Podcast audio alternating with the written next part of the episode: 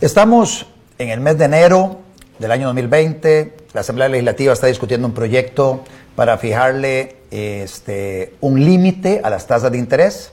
Ese proyecto se conoce como el proyecto de eh, tasas de usura o proyecto de ley contra la usura. Ellos pretenden que este, fijada esa tasa en la ley, nadie pueda prestarle a otra persona aunque voluntariamente esté dispuesto a pagar un poco más, pero nadie podría prestarle a otra persona dinero si este se excede de esa tasa de interés. A eso le llaman ellos la ley contra la usura. Y el monto del cual están hablando, la tasa de interés de la cual están hablando en la Comisión de Asuntos Hacendarios y en la Asamblea Legislativa y que algunos diputados están impulsando, es un 30% aproximadamente, que nadie debiera prestar más a una tasa de interés superior al 30% anual. Bueno, para hablar de este tema, he invitado a Luis Roberto Jiménez. Bienvenido, Luis Roberto. Muchas gracias, Donato. Luis Roberto es gerente general de una empresa que se llama EDESA, Empresa para el Desarrollo SA. EDESA, Empresa para el Desarrollo SA. Y está metida esta empresa en microfinanzas en el sector campesino, comunal, rural. Y entonces, lo primero, digamos, que el primer objetivo mío de esta entrevista con usted, Luis Roberto, claro. es explicarle a las personas que nos siguen eh, cómo se come esto, cómo una sociedad anónima, EDESA, metida en crédito comunal, rural, etcétera. ¿Cómo empezó? ¿Cómo nació? Eh, o sea, ¿cuál es el modus operandi? Cuéntenos un poquito. Claro, claro. Eh, empieza en los años 80 eh, con una fundación, la Fundación Finca. Empezó investigando y desarrollando metodologías para colocar crédito en el sector rural. el sector rural estamos hablando de la zona Brunca, Osa, todas estas zonas bravas en esa época que tenían muchos problemas y empezamos a desarrollar una metodología propia, eh, colocando montos pequeños a personas sin garantías, zonas alejadas, con dificultades, necesidades básicas insatisfechas. Y ahí fue evolucionando la metodología de, crédito hasta que pasamos por eh, crédito grupal, pasamos por crédito individual, eh, bancos comunales que llamábamos en esa época. Y en el 2005 se crea EDESA, como una continuación de la fundación, con el objetivo de involucrar más actores, eh, mayor capital y, continuar creciendo. ¿La fundación desaparece, no? No, la fundación se convierte en accionista de EDESA. Ah, ok. Sí, junto con otros actores. Y entonces en EDESA, para capitalizarla, le, básicamente le comparten lo que es la idea y este proyecto, algunas personas que dicen a la pucha, me parece interesante, voy a poner ahí, no sé, 500 mil colones o 100 mil o millones de colones y así levantan un, patrimonio. Exacto, sin perder la misión, los objetivos sociales, eh, haciéndolo sostenible y continuando creciendo.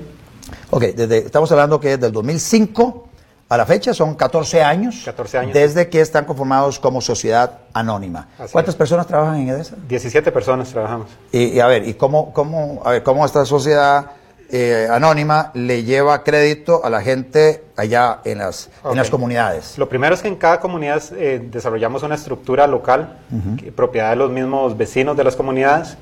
Ellos forman sociedades anónimas pequeñas. Eh, nosotros los capacitamos, les enseñamos cómo dar crédito, cómo manejar esas carteras, eh, eh, montos, garantías, plazos, todos los elementos de, crédito. Y estas estructuras las desarrollamos en diferentes comunidades rurales. ¿Cuántas, cuántas existen? 47. 47 empresas de crédito rural. Exacto, funcionando en diferentes eh, cantones del país. Ajá. Este, deme algunos ejemplos, tal vez para, para empezar a, entrar ahí en, el, en, la operativa, deme ejemplos de algunas de algunas de estas 47, qué lugares ahí tal vez usted nos puede compartir que puedan, eh, este, a ver, mostrarnos eh, cómo es que funcionan y el beneficio que han llevado a la comunidad. Por ejemplo, vámonos por cantones, en Talamanca, en la Reserva Indígena, tenemos una empresa de crédito que se llama CATSI. Ajá eh, CATSI es una empresa de crédito formada por eh, em, población indígena, eh, Bribri. Ellos al vivir en una reserva también tienen, em, no tienen cómo hipotecar sus propiedades, eh, todo esto, entonces el crédito es muy escaso. Entonces nosotros llegamos a esa comunidad, empezamos a trabajar con un grupo de agricultores, empresarios, pequeños empresarios de la zona, Que lo que siembran allá básicamente es plátano. Plátano, cacao. Ok, eh, plátano y cacao, sí. Básicamente. Sí. Y empezamos a trabajar con ellos para que ellos formen su estructura de crédito local, la empresa de crédito. Ellos definen sus tasas de interés, definen sus eh, garantías, eh, montos, plazos, a, quiénes son sujetos de crédito. Porque ellos conocen, básicamente, ellos conocen quién claro, es quién. Nadie mejor que ellos para conocer. Eh, si, si, alguien, si alguien, si se puede hacer un trato con esa persona con el pelo de un bigote, que era como se hacía en, sí. la época de los abuelos. Sí. Exacto, cuando había menos información. Pero ellos van desarrollando esta, estos reglamentos internos. Sí. Después se constituyen en sociedad anónima. Sí y empiezan a prestarse eh, a los socios y también a, a, miembros de la comunidad. ¿Qué, otras, qué, otras, eh, qué otros cantores hay, aparte de esa ah, de okay. Catsi? Bueno, podemos hablar de, en Punta Arenas, uh -huh. eh, tenemos Isla Chira, que una, también tiene problema de, de garantías por ser eh, zona Claro. marítima terrestre. Toda la isla, los 40 kilómetros cuadrados, es, es zona marítima, sí. Ahí funciona Inversiones Isla Chira, Ajá. una empresa de crédito que formamos. eh, Con la misma dinámica. Ustedes, ustedes lo que hacen es, llegan allá, a ver, a- alguien, Sí. alguien toma la, la decisión, me imagino, la Junta Directiva de DESA dice, "Mm, allá en la isla Chira, que es un distrito del cantón de Punta Arenas, hay, bueno, viven como tres mil y pico personas, hay, alguien nos comentó que hay necesidad de financiamiento, no hay garantías porque hay Exacto. zona marítima terrestre todo, no hay garantías hipotecarias, pero hay gente que tiene algunas ideas, tiene algunos emprendimientos, ustedes van, eh, atraviesan ahí eh, la, la porción de agua para llegar De Costa a, Pájaros desde Costa Pájaros, cómo no, hasta llegar a la isla, y cómo hacen, con quién hablan, o sea, cómo, cómo, cómo, o sea, llegaron allá a la- al atracadero Eh, y a partir de ahí, cómo logran conformar el grupo. Eh, Es, eh, es todo un proceso. Eh, Primero empezamos haciendo un de- diagnóstico. En el diagnóstico se empieza a hablar con, eh, qué sé yo, el de la pulpería, el que tiene el negocito, la- pescadores. eh, desde que uno va en la lancha ya va con- conversando, con- eh, eh, entendiendo quiénes son las personas que, que más la pulsean, que están ahí trabajando. Y se hace un diagnóstico de actividades, que, que- cómo se mueve la economía en la isla, quiénes son los principales actores. Y se les invita a una charla, una charla informativa, Ajá. donde les explicamos la, la oportunidad que tienen. Sí. A esa charla generalmente llega un montón de gente, Sí.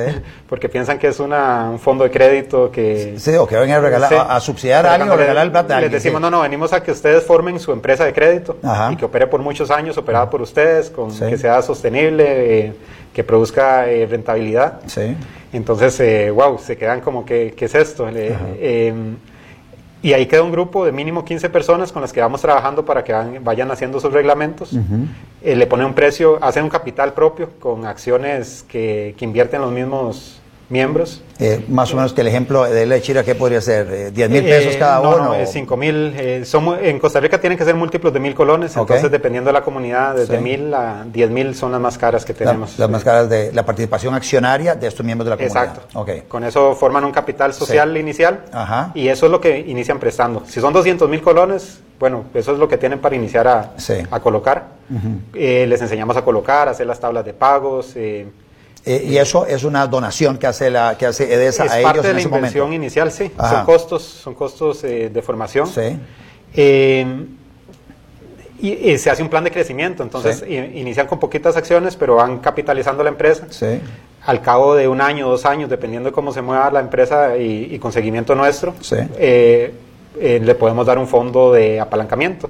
Y ahí es donde EDESA entonces le da plata a esa empresa, eh, digamos, comunal, Sí, para que ellos, junto con su capital, puedan es- prestarlo. Exacto. Y ahí empiezan a crecer y empiezan a, a desarrollarse mucho más. Por ejemplo, a los dos años pueden tener, qué sé yo, un capital de 5 millones de colones. Ajá. Esa les pone otros 5 millones. Sí. Y entonces ya, ya la empresa funciona apalancada, crecen más, tienen Sí. mayor impacto. Este, me dijiste, bueno, Chira, eh, Catsi, y- así hay en otros 45 lugares. Sí, señor. Eh, en Upala, por ejemplo, tenemos una muy bonita que funciona con un grupo de mujeres. Ajá. Se, llama FECU, Empresa Femenina del Cantón de Upala. EFECU, Sí. empre- empresa femenina del Cantón, de, Cantón Upala. de Upala. Y está en Cuatro Bocas, en Ajá. Estas comunidades, Popoyoapa, Cartago Norte, que Ajá. comunidades eh, eh, aisladísimas. Sé que, que mucha de la gente que nos está mirando en este momento tiene la menor idea de dónde queda. Pero, pero sí, son- No, pero, son- eh, estamos hablando de la zona rural de Sí. nuestro país. Entonces, todo este tema de, de llegar eh, donde eh, es, esta población, conversarles del tema, Sí. de, eh, es lento, es, eh, pero rinde frutos. Eh, Al final uno ve las empresas de crédito ya trabajando con carteras. eh, esta, por ejemplo, de FECU tiene una cartera de cuatro, casi 400 millones de colones. Ah, pucha, ¿cómo? Sí. ¿Así? Sí, sí, claro, van, van, van creciendo. Ajá. Eh, claro, se van madurando, eh, es difícil, a veces eh, no todo es color de rosas, a veces sean créditos que, como en la industria. Sí. Eh, a ver, hablemos de los montos de los créditos, porque estamos hablando que son, eh, es crédito comunal, crédito, crédito rural, medio microcrédito. O sea, ¿cuánto es el monto máximo que le prestan a alguien? A ver, es que la, ya después de 14 años tenemos clientes que han rotado varias veces y pueden, pueden recibir un crédito de, de 10 millones de colones. Pero, es el crédito que es la, es la gente que se ha ganado la confianza. Exacto. Ok. Exacto. A como, por ejemplo, nosotros colocamos cerca de 200, 200 operaciones por mes. Nosotros, Eh, cuando decimos EDESA. nosotros, es EDESA. Bueno, eh, sí, todo el mecanismo. EDESA y todas estas, todas, todas estas 47 este, empresas de crédito rural af- a- afiliadas o vinculadas a EDESA. Exacto. ¿Cuántas Y, son, perdón, las, las operaciones al mes? eh, 200 por mes. 200 por mes. ok. Sí. Entonces, en estas operaciones uno ve de todo. Por ejemplo, eh, la semana pasada estaba viendo unas en, en La Palma de Puerto Jiménez. Sí. que hay una empresa de crédito que se llama Raíces Capitales. Eh, Puerto Jiménez, ahí en Golfito. En Golfito, sí, Ajá.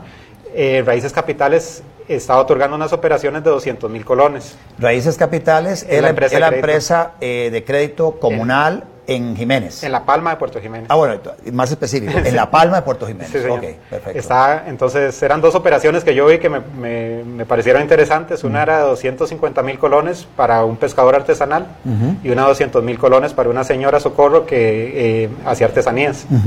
Entonces, eh, desde esos montos pequeñitos, 200, Ajá. 200 allá en, en Puerto Jiménez, Sí. hasta montos que ya... ya, ya más grande, ya más grandes. de, de, de seis ceros. Así es. Este plazo de esos créditos. Ok. Esa señora, esas- esos 200 mil, 250 mil pesos para el pescador artesanal. 12 para- meses, Ah, eh, 12, un eh, año. esos pequeñitos son un año, sí, Sí. y llegamos hasta tres años, Ajá. dependiendo de los montos y las, las actividades. Ok, garantía que ellos ponen. Fiduciaria, principalmente, la- la- firmar ahí un pagaré o una Sí. letra de cambio. Y ahora eh, también tenemos prendarias, Ajá. y cuando se puede hipotecaria, pero es algo que, que vemos rara vez en empresas. Prendaria en el sentido de que, otra vez, volviendo al tema del pescador artesanal, Sí. puede ser prendaria sobre el motor o sobre la lancha. Exacto, por ejemplo, el, último el- caso que vi fue una, que tenga. una maquinita de hacer hielo. La- ok, la máquina, ahí la- la- esa, es- la esa es garantía, más la firmita de, de- de que sí se compromete a pagar eso en plazo determinado. Sí, señor. Este, tasas de interés de esos créditos. Ok, vamos, tenemos diferentes fuentes de fondos, entonces desde el 14% hasta el 36%. Ok. Eh, un poquito, explícame eso de varias fuentes Sí. de fondos para, para, para que por allá vayamos entendiendo cómo es el mecanismo de las microfinanzas. Ok, y, y- y le, le cuento esto, Luis Roberto, porque eh, hay unos diputados que están insi- insistiendo en aplicarle una única tasa de interés a todos los productos financieros. Y entonces, no es lo mismo el Banco Nacional y el Banco de Costa Rica, por ejemplo, que manejan este, todas las platas de todas las entidades públicas Claro. con prácticamente cero interés, o sea, es un costo prácticamente cero por recibir ese dinero, Sí. eh, dinero que luego ellos prestan. Eh, o también, como son eh, bancos que están, eh, digamos, los bancos que, que tienen en Costa Rica muchísimos años, entonces están muy posicionados en la mente de muchísimas personas. Entonces, las personas por tradición mantienen sus cuentas corrientes en estos bancos y entonces nuevamente esa cuenta, ese, ese fondo, ese dinero que se deposita en los bancos del Estado les cuesta muy poco. Claro. O el Banco Popular, de que todo el ahorro obligatorio pasa por el Banco Popular y entonces ellos tienen acceso a, ese, a esa fuente de financiamiento muy, muy, muy barata.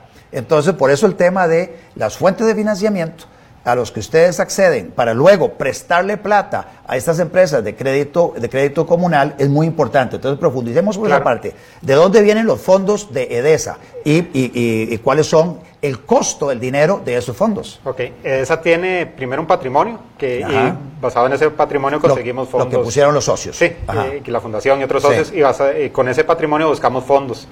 Entonces hay desde bancos públicos que nos prestan, eh, bancos privados. Entonces ya, ya lo que usted dice, ya el banco que captó Sí, y presta una tasa donde le sale bien, no- ahí es donde nosotros iniciamos. Ajá. Ah, ahí empieza nuestro costo financiero. eh, y de ahí en adelante todo el resto de costos. Ajá. Pero bueno, eh, bancos, eh, organizaciones internacionales que también, que también nos dan fondos.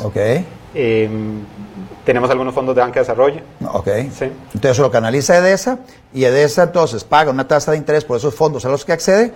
Hay algunos, en algunos casos es parte del patrimonio que tiene para prestar, donde supuestamente el compromiso con el socio es que eso va a generar una, un rendimiento y el Así socio es. normalmente también hace, hace una inversión para tener una, una rentabilidad sobre esa inversión. Totalmente. Y ustedes llegan y le prestan, veamos ese mecanismo, ustedes llegan, agarran de ese dinero y le dan a las señoras de Upala Sí. o a las señoras allá de la isla de Chira o la de Catsi en Talamanca, ustedes llegan y le dan un dinero para que junto con el dinero que ellos han logrado, eh, digamos, recabar de los aportes patrimoniales de los miembros de la comunidad, entonces con eso ellos tienen esa buchaca con la cual salen a prestar. ¿es así? Sí, exacto, así ¿Y, es. y qué tasa de interés le cobran ellos a la gente que Al cliente final hasta Sí. el 36%. 36%.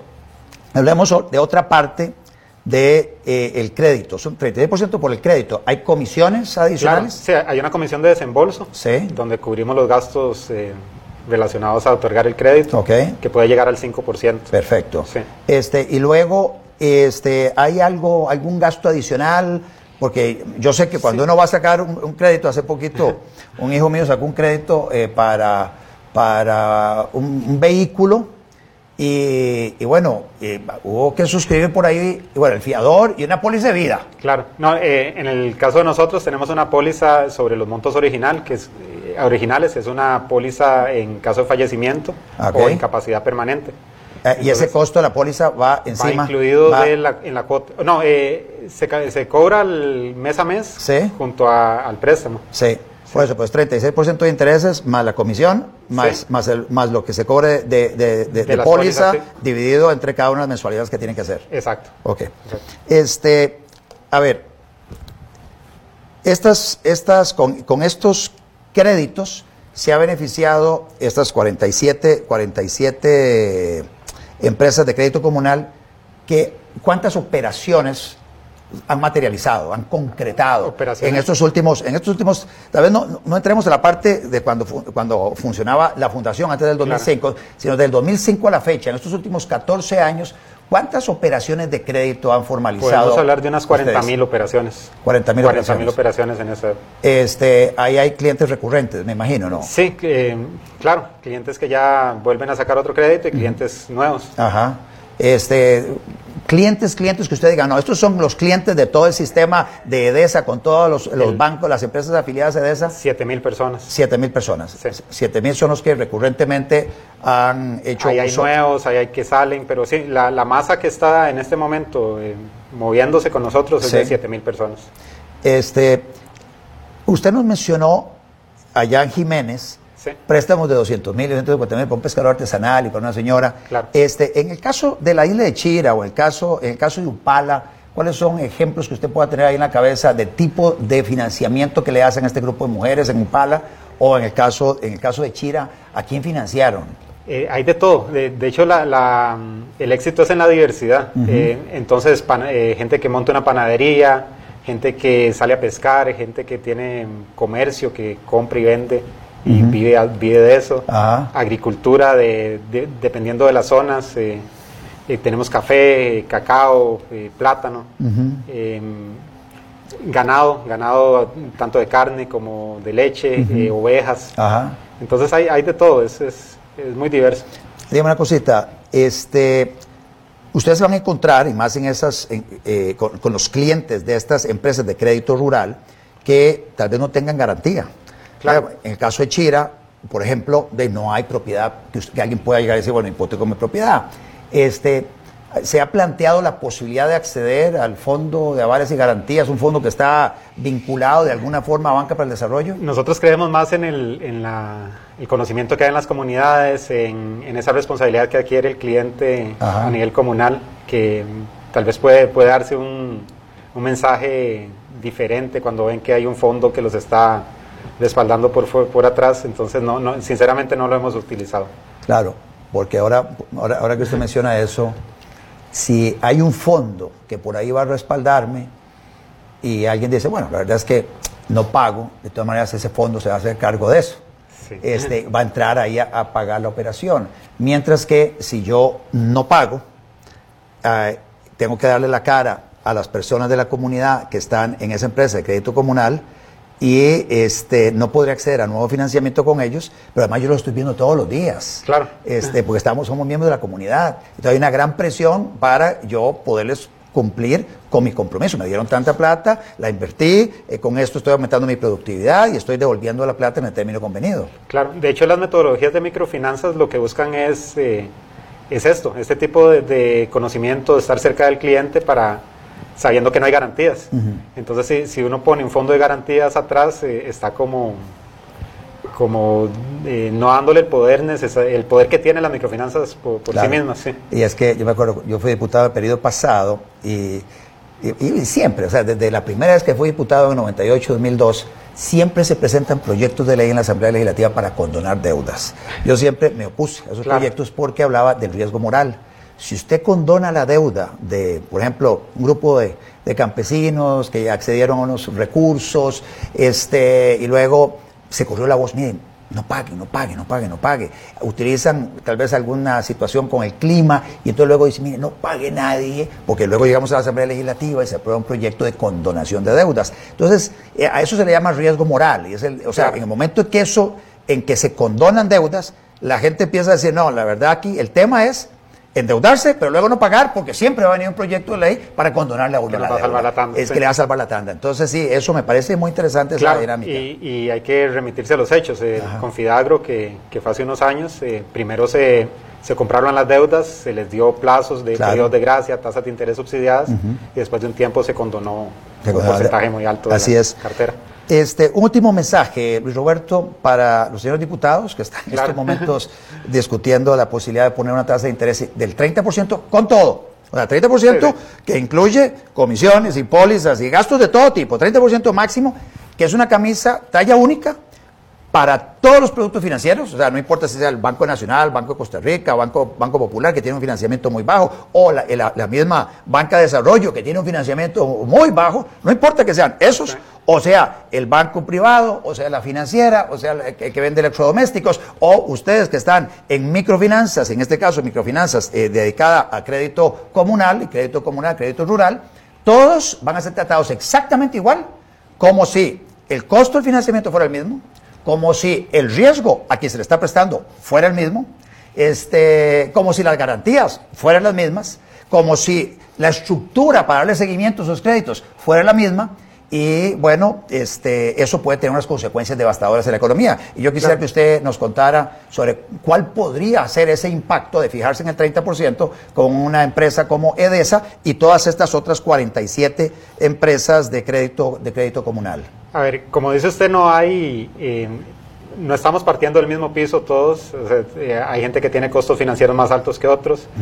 Hay gente que está asumiendo mayor riesgo que otros. Sería riquísimo colocar todo en la ciudad con, con garantía hipotecaria y con fondos eh, captados por, por ahorrantes.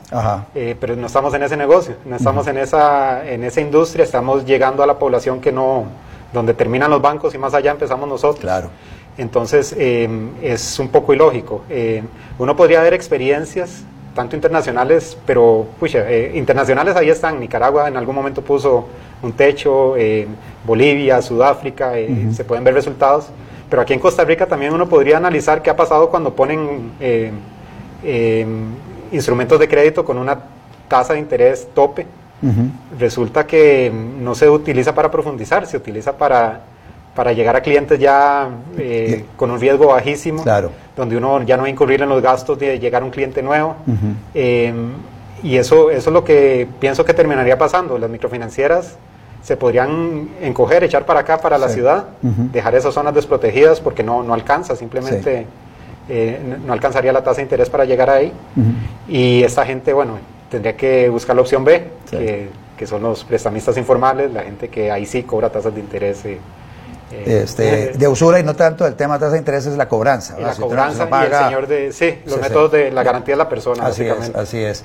Eh, una última pregunta. ¿Hay, ¿Conoce usted de, de, otras empresas como la de ustedes que están metidos en el tema de microfinanzas? ¿Qué tan, claro. qué, qué, tanta, qué, tan amplio es el mercado, por lo menos a nivel de oferta de microcréditos en Costa Rica? Ok, eh, le puedo hablar de, hay unas 10 microfinancieras operando, la mayoría en zonas rurales. Sí.